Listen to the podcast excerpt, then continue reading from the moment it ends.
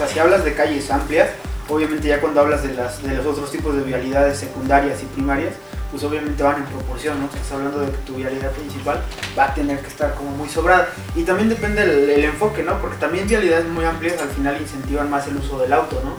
Que también en una ciudad contemporánea y sostenible, pues realmente no debes privilegiar al auto, no debes privilegiar otro tipo de transportes eh, públicos.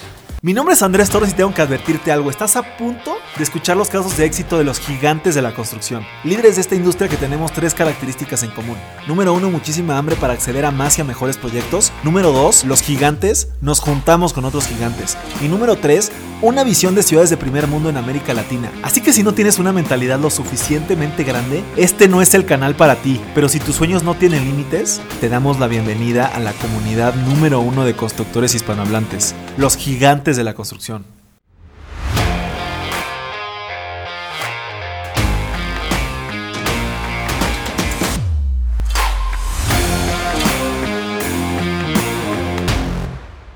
Mis gigantes, bienvenidos a un episodio más de este podcast más importante de construcción hispanohablante. El día de hoy estoy muy contento, estamos aquí en nuestras oficinas con mi amigo el arquitecto Rodrigo Daza.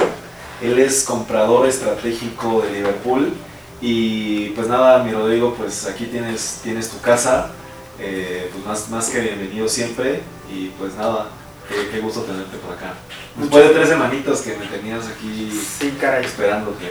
No, digo, de entrada, mucho, este, mucho gusto y muchas gracias por el espacio, por la apertura.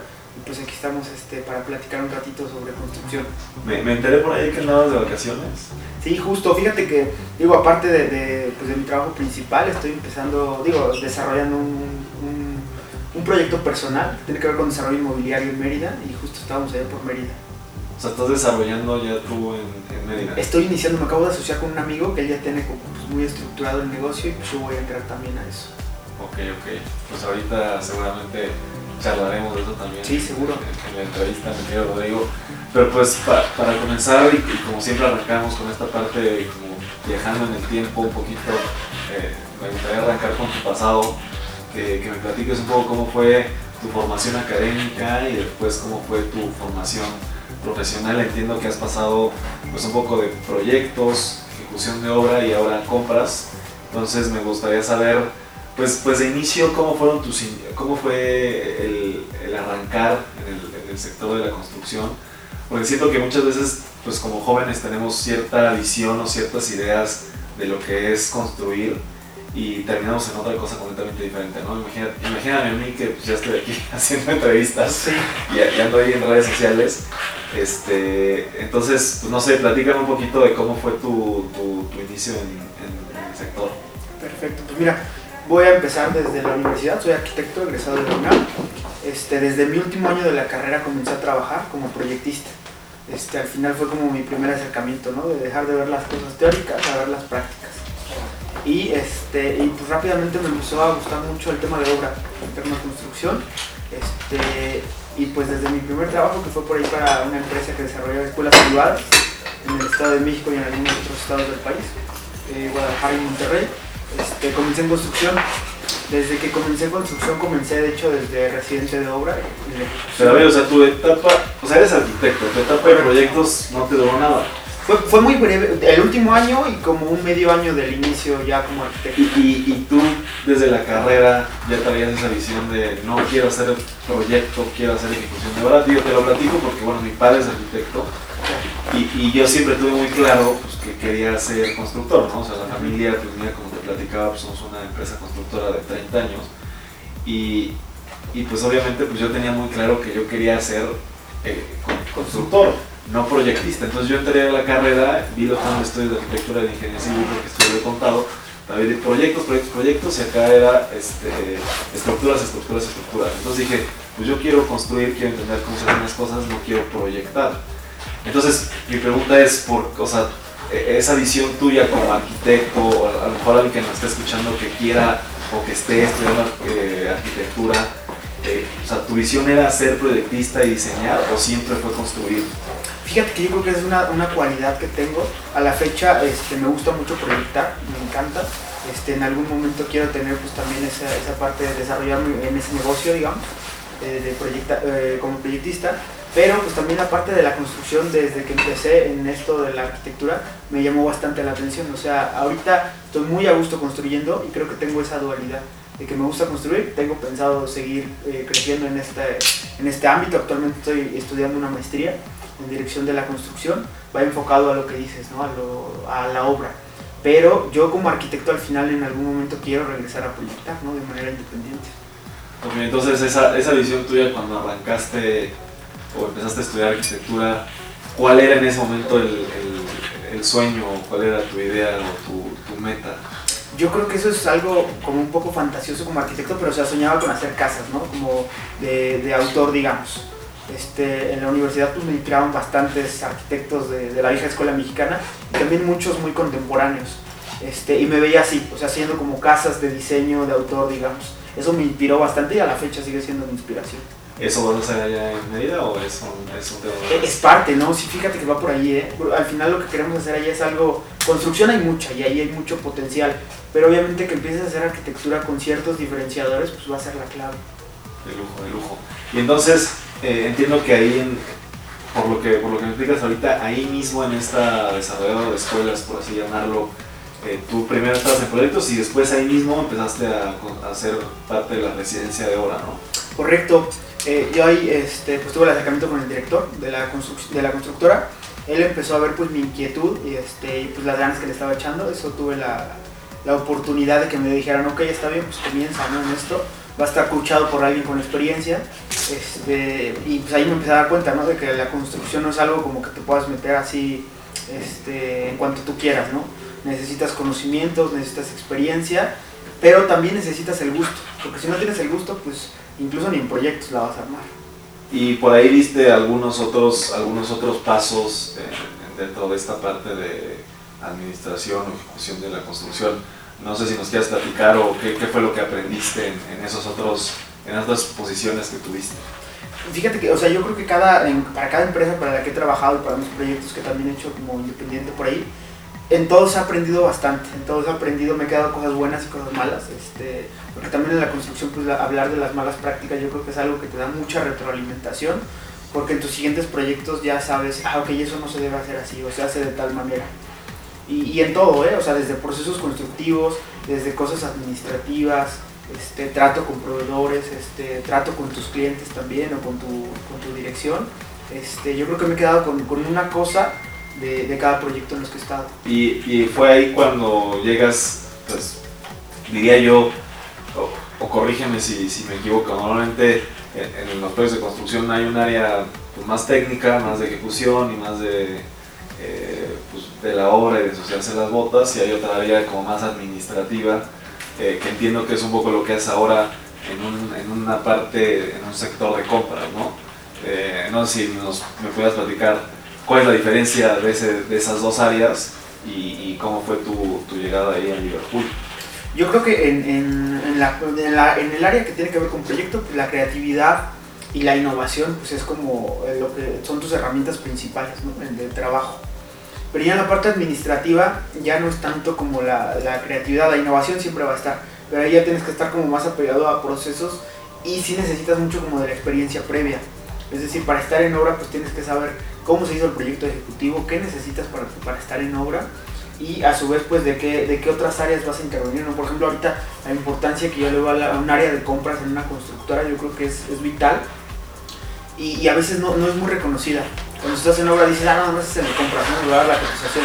Pero ya si te pones a pensar que, que puedes hacer como una estrategia comercial, no solo para generar ahorros, sino para generar calidad, este, mejor tiempo, etcétera, te vas dando cuenta que tanto el área de compras como el área de construcción como el proyectista este, tienen mucha importancia y la sinergia que hacen entre todas las áreas es lo que va haciendo un proyecto pues, de calidad.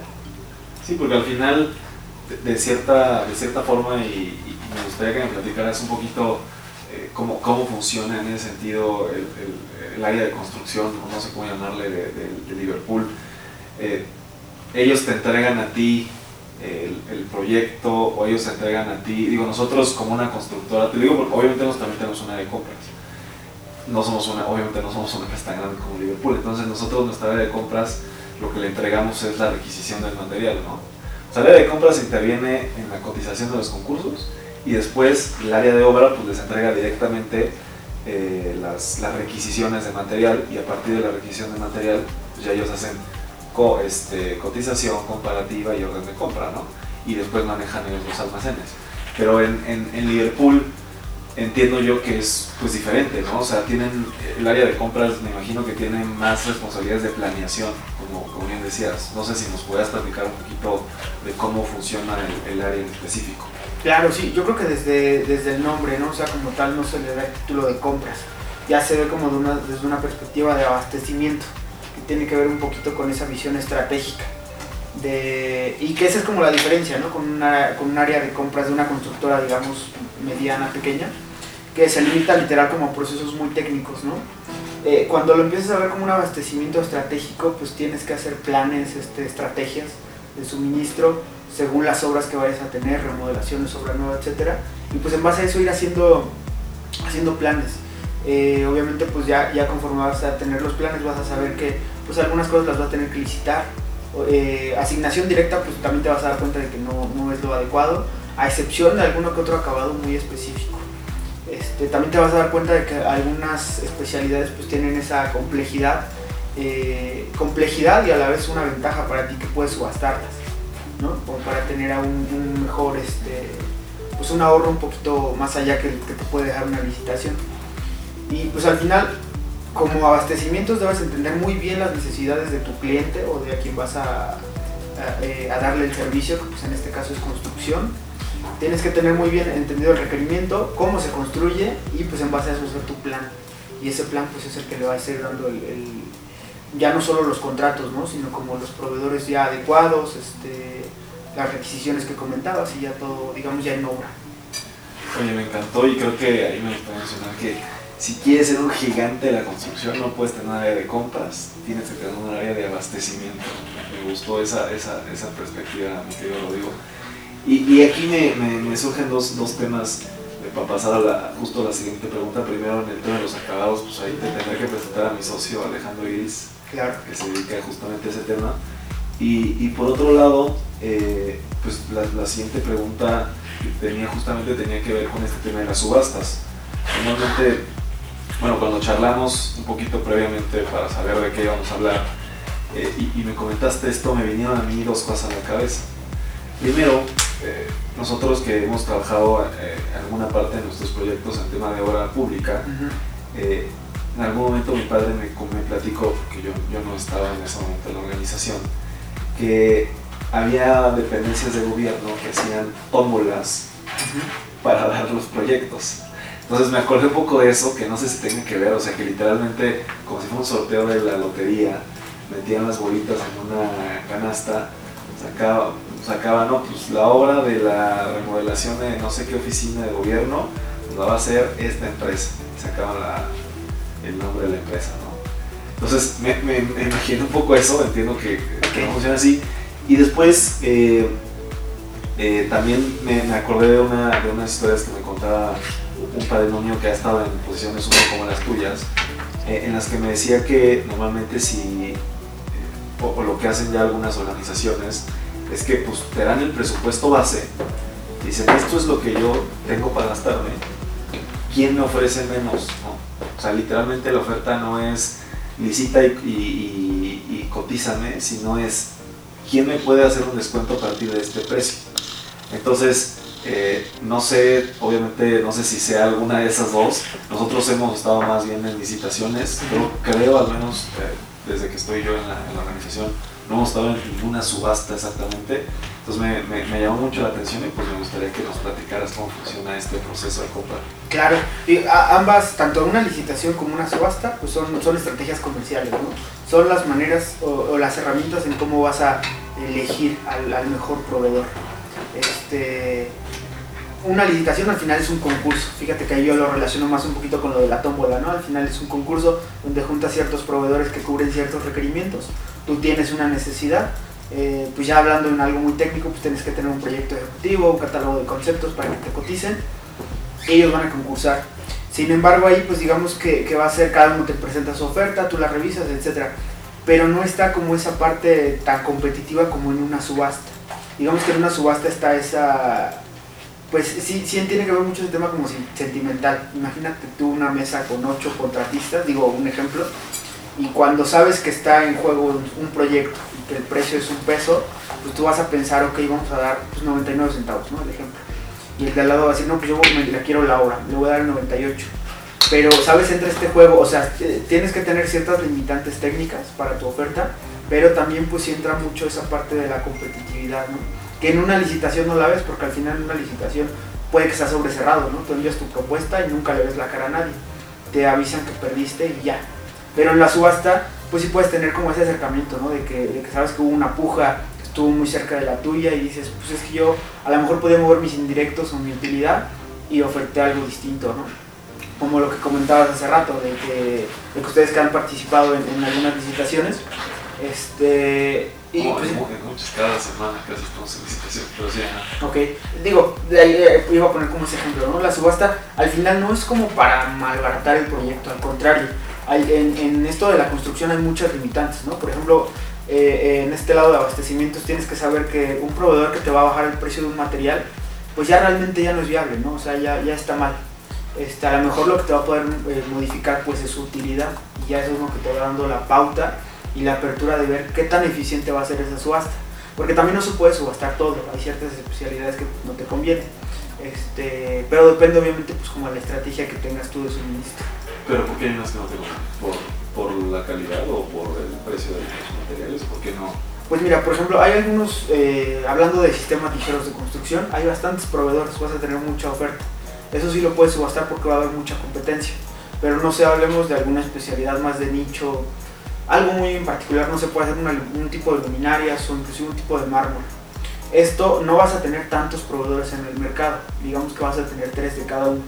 Y si a esos tres este, los pones a subastar, no, al final les vas a tener como el mismo resultado que en una licitación. Es mejor licitar y pues ya ponerte a negociar con los que sean más viables, ¿no? Como lo que decías, o sea, que te, este es mi precio, ¿qué descuento me das? Sí, pues, pues me, me, llama mucho la atención y, y ahí yo me imagino, o, lo que yo entiendo es que hay un, por así llamarlo, mini proceso de licitación para que yo me llegue a sentar aquí, ¿no? O sea, también me tienes que entregar, sería como una duda, te digo, no, yo nunca he participado en una subasta, o sea, también me tienes que entregar lo mismo que en la licitación, el catálogo de conceptos, unas bases, o sea, requerimientos técnicos y toda la parte de necesitas fianzas, etcétera, ¿no? O sea, eso me tienes que entregar para que yo llegue con un rango. También me entrega, entregas también un presupuesto base, así como lo que yo te comentaba, y de ahí vas para abajo, o, literal la, la, subasta empieza con quién da menos, o sea, la subasta empieza con quién da menos de este monto y ahí vas para abajo, ¿cómo funciona? Fíjate que ahorita en mi experiencia lo que me he dado cuenta de este tema del presupuesto base, normalmente tienes un presupuesto base cuando tienes un área de precios unitarios, ¿no? Que te lo haya hecho, o su defecto, que lo subcontrataste, ¿no? Una empresa o consultor externo. Pero cuando no lo tienes, tienes que obtener tu costo base o tu costo promedio pues en base a una licitación. Porque digamos es como tú te das cuenta de cuál es el valor del mercado, ¿no? Digamos. Y ya luego la parte de la subasta, hay muchos tipos de subastas. De hecho, cuando yo empezaba en esto... Perdón, perdón, perdón, perdón, ahí te voy a tener que interrumpir. Sí. O sea, previo a un proceso de subasta tiene que haber un proceso de licitación. No necesariamente. Si tú tienes tu costo base que hizo tu área de precios ah, unitarios, y en Liverpool tienen un área de precios unitarios, ustedes manejan primero la licitación y luego los que participan en la licitación los mandan a una subasta o qué? Fíjate que depende mucho de la estrategia. Como tal, no tiene un área de precios unitarios, este, pero depende mucho del proyecto. Hay veces que sí se hace in-house con otros equipos, pero hay veces que sí se contrata aparte. Y yo creo que depende mucho de la, pues de la, del tipo de empresa. Hay constructoras que pues, normalmente tienen un área de precios unitarios, que está de presupuestos y él te está sacando costos base. Interesante, pero entonces en, en, estas, en estas subastas, ya, ya sea que haya licitación o no haya licitación, pues también me tienes que entregar la información. Sí y yo tengo que llegar, como por así decirlo, con un rango, ¿no? O sea, eso, es lo que yo me imagino que yo haría, ¿no? Decir, oye, pues esto es el, el, el, precio, creo yo que sería un precio adecuado, pero me puedo bajar a este, número. Y ahí de ahí para abajo, pues ya no te voy a dar ese precio, porque si no voy a perder yo, ¿no? O sea, o, o, eso, ¿cómo, cómo, cómo funciona? Me interesa ese proceso. Y, y, el primer número, no sé, no sé si, si ya lo dijiste, estoy un poco perdido, pero el primer número, ¿quién lo da? Claro. Y yo creo que ahí, mira, quiero comenzar hablando del tema de subasta. Y para todos los que nos escuchan, cuando pensamos en subasta, pensamos en esta donde hay una persona como al frente y te va dando un precio, ¿no? Y todos van diciendo un peso, yo dos pesos, yo tres, pero ella es hacia arriba. Normalmente la construcción es a la inversa, es decir, tú les vas a dar tu, ya sea tu costo promedio o tu costo más bajo y de ahí van a ser las ofertas hacia abajo. Pero por subasta también no entendamos que es como un evento este, que dure una hora. Al final tiene que haber mucho trabajo previo. Eh, igual que en una licitación, que tú les envías la información técnica y pues cada proveedor va a analizar ¿no? qué, es lo que va, este, qué es lo que va a mover en su oferta. La subasta, digamos, ya sería la presentación del trabajo previo, donde ellos ya checaron sus análisis de precios unitarios, su función de insumos, apalancaron con sus demás proveedores, etc. O sea, el proceso de subasta para ti más bien es la entrega del, o, bueno, para o para, para el puerto, es la entrega del, del, mejor, del mejor precio. O sea, ya tengo que yo traerte el mejor precio, cada quien su mejor precio y el más barato es el que se lo gana en ese momento, ¿o qué? Digamos que esa es la regla, pero no siempre se la gana el más barato, porque a veces el más barato puede que no tenga la capacidad, puede que no te esté dando la calidad que tú requieres, te tienes que meter como a, las, a las, entrañas del Pero ahí no tuviste que haber filtrado previamente al contratista para que ya nada más sea por precio. Sí, claro, de hecho, todo, todo, eh, y en la mayoría de empresas grandes, todo proveedor casi ya está como en su padrón, ya cumple una serie de requisitos como muy básicos, ¿no? Como empresa, como empresa y, este, y que tienen cierta eficiencia. Pero a pesar de que ya están como en tu padrón, para tú asignarles una obra, sí necesitas todavía darle un último filtro. De ahorita cómo está tu capacidad, cuántas obras tienes, este, para ver si no estás saturado, este, en la parte administrativa cómo estás también este, estructurado, porque igual puede que tenga tu primer, este, que estén dentro de tu padrón, pero realmente no son los más eficientes para tu obra en ese momento. Ok, ok. Pues está, está, muy interesante este proceso, hasta me, me, interesa ver si en algún momento nos, nos, nos pueden invitar ahí de a, a, una subasta para, para aprender ese, ese proceso, estaría muy interesante. Y, la segunda parte, eh, que en esta, en esta fase, por así decirlo, de, tu presente, eh, me, gustaría que me hablaras eh, un poquito del tema de negociación que, hayas aprendido en general en, tu carrera profesional. ¿no? Entiendo, al final este proceso basta, entendería yo que también es una negociación, pero con, pues, con, un poquito de las cosas pues, mucho más abiertas o con un libro mucho más abierto pero en general creo que cualquier proceso dentro de la industria de la construcción termina siendo una negociación. Entonces, pues, pues me gustaría que, que me platicaras un poquito eh, pues, cuáles son los, los, tips que tú le darías a, lo mejor a otro comprador estratégico de alguna otra empresa chica, mediana o más grande que ustedes. Este, eh, ¿cuáles, ¿Cuáles son las mejores formas de, de hacer ese proceso de negociación? Claro, y hablar de negociación la verdad que me entusiasma bastante porque Obviamente uno que es arquitecto ingeniero, pues tus negociaciones van enfocadas a, estos temas. Pero uno puede negociar, uno está negociando todo el tiempo, ¿no? cuando compras cualquier cosa este, en tu vida, etc. Pero ¿qué tiene de diferente una negociación, digamos, de tu vida normal a una de construcción? Es que necesitas llegar como muy preparado. En, la medida de que tú estés, tengas preparado, este, que conozcas a tu proveedor o a la otra contraparte, este, vas a poder tener más argumentos para poder negociar. O sea, al final vas a tener, eh, vas a poder ofrecer algo más agresivo, si es lo que buscas, este, o algo más, más, un término medio, digamos. Al final, una negociación uno entiende que es un ganar-ganar, pero no necesariamente este, van a ganar las dos partes. Puede que gane uno más, uno más que el otro. ¿De qué va a depender? Pues de lo que estés este, negociando. Puede que sea precio, normalmente uno entendería que es precio, pero a veces puede ser calidad, puede ser garantía, en esto de la construcción puede ser incluso valores agregados, que a lo mejor dos proveedores pues, te dan el mismo precio, pero ojo, uno está dando un mantenimiento, no sé, un ejemplo de un año ¿no? en su servicio. Ese tipo de diferenciadores este, son esto a lo que me refiero, ¿no? Es, es el conocimiento que debes tener tú previo a negociar para que pues, tu negociación pueda ser exitosa. el, tip sería, o, el tema sería llegar extremadamente preparado para justamente como lo que te decía en una subasta, digas, este es mi precio ideal, este es mi precio mínimo y saber hasta dónde puedes tú dar, eh, pues a lo mejor va, a ganar, eh, en este caso por decirlo, si yo me bajo el precio, pues va a ganar Liverpool, yo no voy a ganar tanto, pero pues voy, voy a seguir ganando, ¿no? Entonces, en ese sentido, hasta dónde puedes dejar de ganar tú para que gane el otro, ¿no? No sé si por ahí va la, la, cuestión. Sí, sí, totalmente de acuerdo, porque eh, hablar de negociación tienes que hablar como de una visión pues, a largo plazo, ¿no? No hablar nada más como de una situación. Mm, ¿A qué voy con esto? Eh, puedes estar ahorita negociando y a lo mejor sabes que vas a tener una utilidad pequeña, ¿no? En un proyecto. pero a lo mejor el, el, el, entrar a esa empresa este, con esa negociación, pues te puede abrir a que después tengas 10 negociaciones, ¿no? Y pues ya vas a poder este, ofrecer algo distinto. Entonces es como ver a largo plazo, tanto tú como cliente como el otro como proveedor.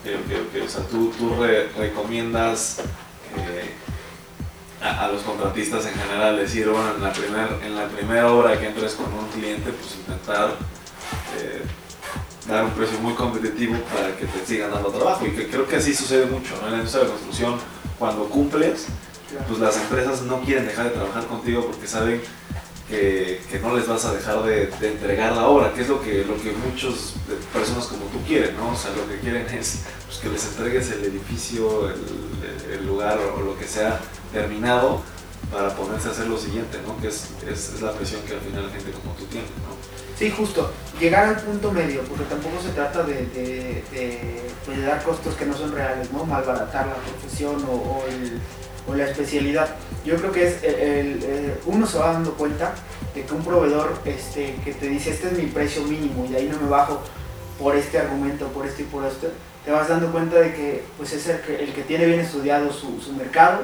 que te va a sacar ese trabajo con calidad pues ya tú tienes los elementos para decir, ok, no es el más barato de mi, de mi concurso, de mi licitación, pero es el que sí va a sacar el, proyecto en tiempo y forma. Y, y en esta parte de, de compras estratégicas eh, que, haces en el puerto, que, que, que le digas el puerto, sí, sí, sí. casi nadie me dice así, este, pero eh, me gustaría que también hablamos como de convenios, ¿no? Ahora, recientemente, eh, estuve, en, estuve en, un, en, una licitación que nos entregaron los convenios y todo, y uno de, los, uno de mis analistas me decía, pues es que aquí, eh, y creo que tiene mucha razón, pues ya nada más estás compitiendo en rendimiento de mano de obra e indirectos. ¿Por qué? Porque el cliente prácticamente nos dijo, a estos güeyes se los tienes que comprar. Sí. Y pues tú ya nada más compites en que tu rendimiento sea el efectivo, porque pues los precios de la mano de obra pues, están más o menos definidas en el mercado, es tu rendimiento, y pues cuánto vas a cobrar de indirectos, ¿no?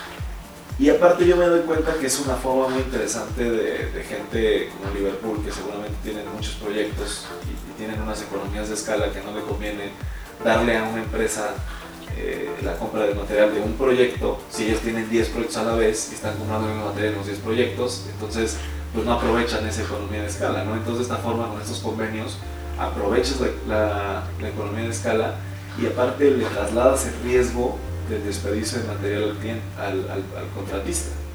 O sea, eso me parece como una, una, forma muy, muy adecuada de hacerlo y pues me gustaría que nos platicaras cuáles son tus perspectivas de este convenio, cuándo sí, cuándo no, eh, cuándo lo compran, cuándo ustedes compran el material y cuándo se lo dejan al contratista o cómo funciona eso. Eh, es muy diversa la construcción y muy competitiva y yo creo que eh, te vas dando cuenta que hay servicios y materiales eh, que tienen esa cualidad, ¿no? De que, y eso pasa en todas las constructoras, con todos mis, mis amigos y conocidos que están en el gremio, eh, a veces como que te vas de largo, ¿no? Y vas, este, por cada proyecto vas haciendo como tus, tus cotizaciones o tus licitaciones y vas dando así el proyecto.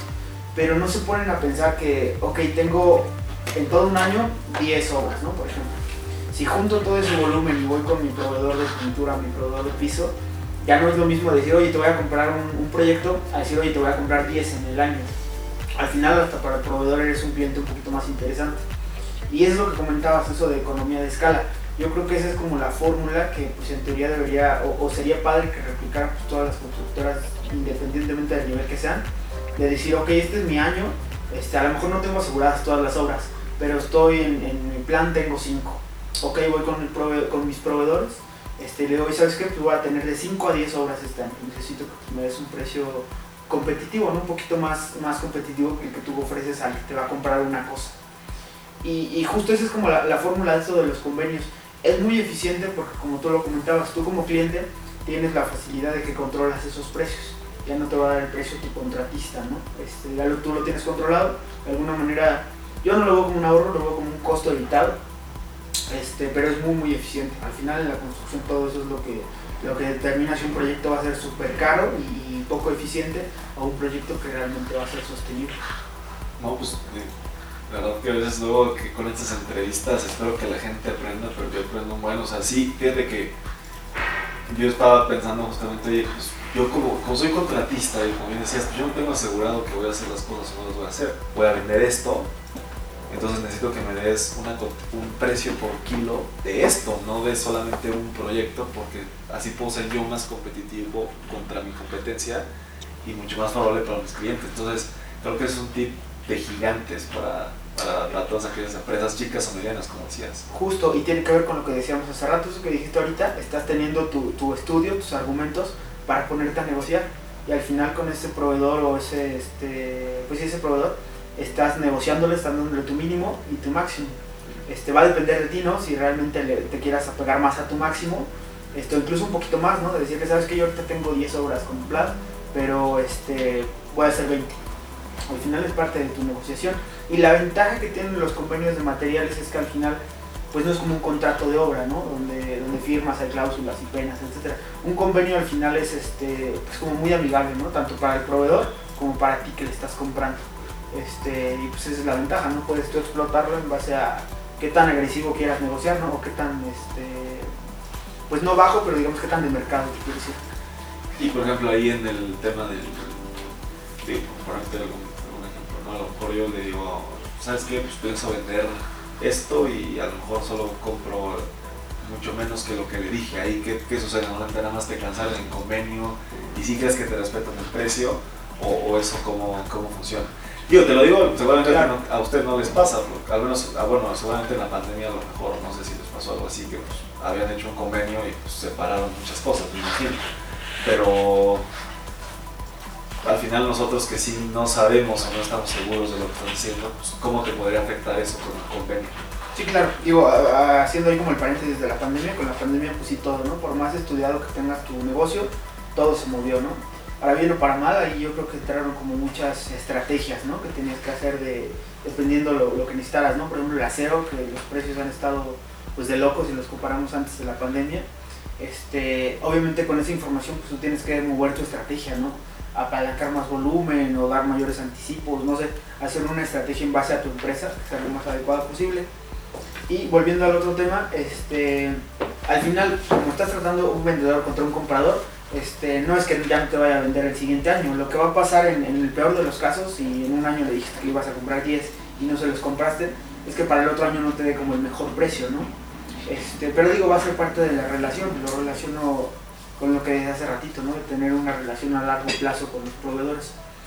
Si ya, si ya eh, tú le diste cierto, o más bien está especificado tal material, ese proveedor, aunque en el año de la pandemia, no sé, no le compraste lo que le habías dicho, pues bueno, sabe que para el siguiente vas a estar ahí, ¿no? Y vas a, y vas a, a lo mejor recuperarte los números. Al final siempre te van a vender, van a cambiar las condiciones y van a ser más favorables o menos desfavorables en la medida de que pues, tú vayas este, teniendo una estrategia. me, gusta, me gusta este tema y pues sí, súper recomendable este tema de los convenios. Nosotros ya también tenemos que empezar a, a, planear un poco más ese tipo de situaciones. Creo que porque hoy se requiere, ¿no? Hoy se requiere dar ser más competitivo en, todo y creo que este tipo de cosas pueden ayudar a muchos constructores a ser más competitivos. Y, bueno, mi Rodrigo, pues eh, me, me, quedo con muchos, muchos temas de esta, de esta charla y pues me gustaría que nos platicaras un poco más de, de tu futuro. Entiendo, como comentabas ahorita, pues que siempre has ejecutado proyectos de manera independiente. Me gustaría que nos platicaras un poquito cuáles son tus planes, un poquito a, a mediano, a largo plazo, eh, tanto de manera eh, personal slash profesional y también un poco de Liverpool, qué proyectos tienen o qué, están planeando hacer eh, próximamente para, para todos los que compramos por allá. Claro, pues mira, yo en la parte profesional personal, te comentaba yo ese tema de, que me acabo de asociar con un amigo en Mérida para, tiene que ver con desarrollo habitacional, o más bien lo que queremos hacer es, es casas. Este, esto viene de que pues en, Mérida hay una, eh, tiene mucho potencial en muchos aspectos, ¿no? Turismo, economía, arquitectura, construcción. Es como que el boom ahorita. Es un muy buen tiempo para invertir y para comenzar a hacer negocios de este tipo. Este, digo, ahí en algún momento me voy, a, me voy a enfocar un poquito más. Sin embargo, ahorita digo, para Liverpool, pues yo creo que eh, el año de la pandemia fue muy atípico en cuestión de construcción eh, eh, Suburbia trae mucho crecimiento, este, más que Liverpool, digo, son, son negocios de distinta escala. Pero sí, de todas maneras, en, este, en lo que viene, viene bastante remodelación. Al final, este, al ser una empresa que ya tiene como muchas sucursales, siempre va a tener una demanda de mantenimiento de remodelaciones muy constante. Que digo, como comprador eso te ayuda bastante, porque ya tienes volúmenes fijos, digamos, para ciertas, ciertas cosas ¿no? de construcción. ¿Fijos o haces una planeación anual? Ambas. Hay algunos proyectos que sí puedes cuantificar y que ya tienes números, este, estadísticas, y otros que sí son más ya conforme a la demanda, ¿no? Yo me imagino que si hay alguna cosa que tengas que cambiar constantemente o digas, este año toca tal porcentaje de las tiendas o no sé, pero hay otras cosas que a lo mejor sí son más eh, esporádicas, ¿no? Como por ejemplo el Perisur, que creo que platicamos, no sé si platicábamos antes de, de, la, de que empezáramos a grabar, pero pues entiendo que Perisur, la remodelación de, de Perisur, pues no es una remodelación que usada cada año, porque la puedas, por así decirlo, ya la tengas en el presupuesto, ¿no? es un tema específico de un proyecto, ¿no? Sí, claro, hay proyectos que corresponden al plan de expansión de la empresa, tienen que ver pues, con utilidades y cosas ahí financieras, pero otros que tienen que ver más tú, como con la, la parte de, que, ok, esta tienda a lo mejor necesita cierto elemento, pues hay que remodelarla, ¿no? Ampliarla. Y va en esa parte, ¿no? De que eso ya es como irlo viendo, no sobre la marcha, pero sí con una, con, con, con miras distintas. Ya, Digo, ahí no, tendría yo que nosotros en esa área, no sé, más de planeación, no sé si los involucren o no, pero sí te tendría, tendría que ver algo ahí con, o sea, cómo funcionaría. ¿Es el requerimiento que tienen las tiendas o iría primero el presupuesto que tienen para invertir? Explico. Sí, sí, sí, no, totalmente. Yo creo que eh, eso es algo que tiene Liverpool al ser una empresa muy grande. Tienes de los dos tipos de proyectos o sea, que te exigen la, la, gente de mantenimiento del sitio y otras que pues, tenemos esta lana pervertida, hay que meterla en. Correcto, yo creo que eso es un común en, en empresas grandes, ¿no? De este tipo. Ya.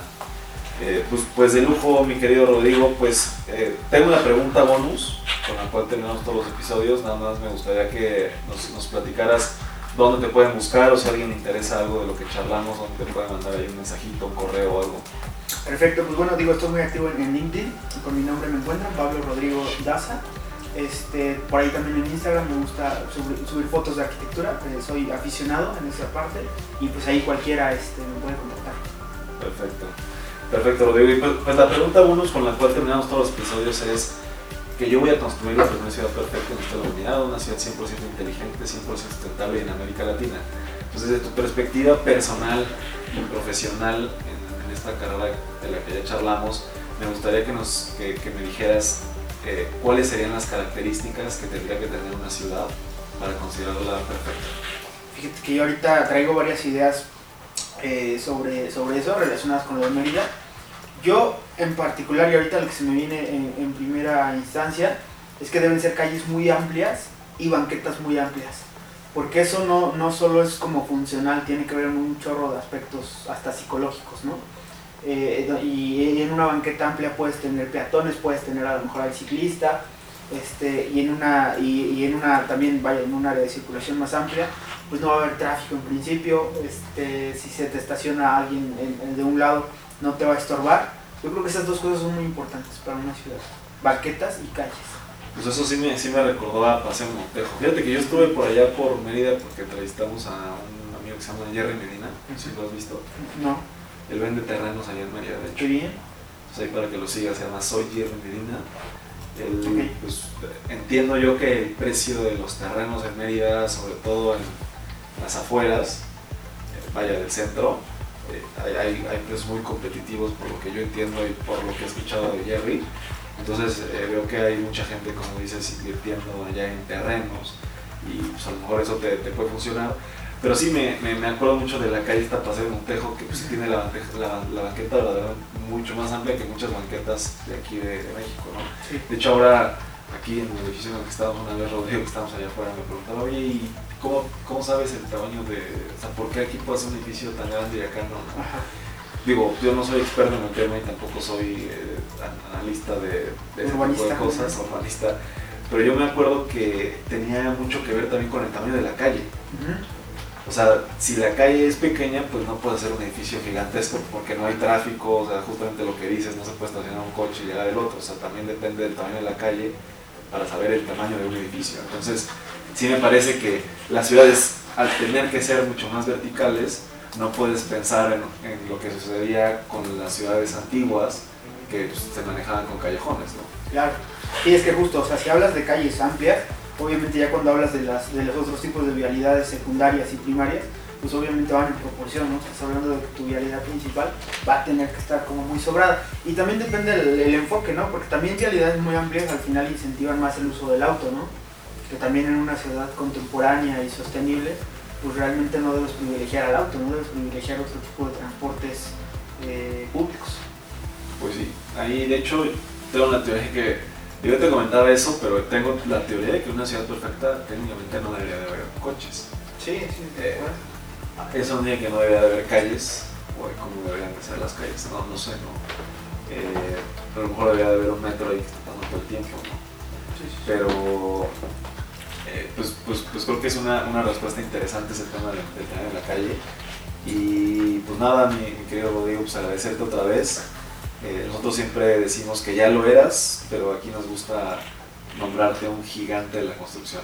No, Muchas gracias por, por tu tiempo. Muchas gracias Andrés, igualmente, encantado. Este, y pues más charlas como estas, adelante. Pues esta vez, mis gigantes, nos vemos eh, la próxima semana con una entrevista nueva, aunque ya subimos dos a la semana, entonces nos vemos en unos días con una entrevista nueva. Gracias.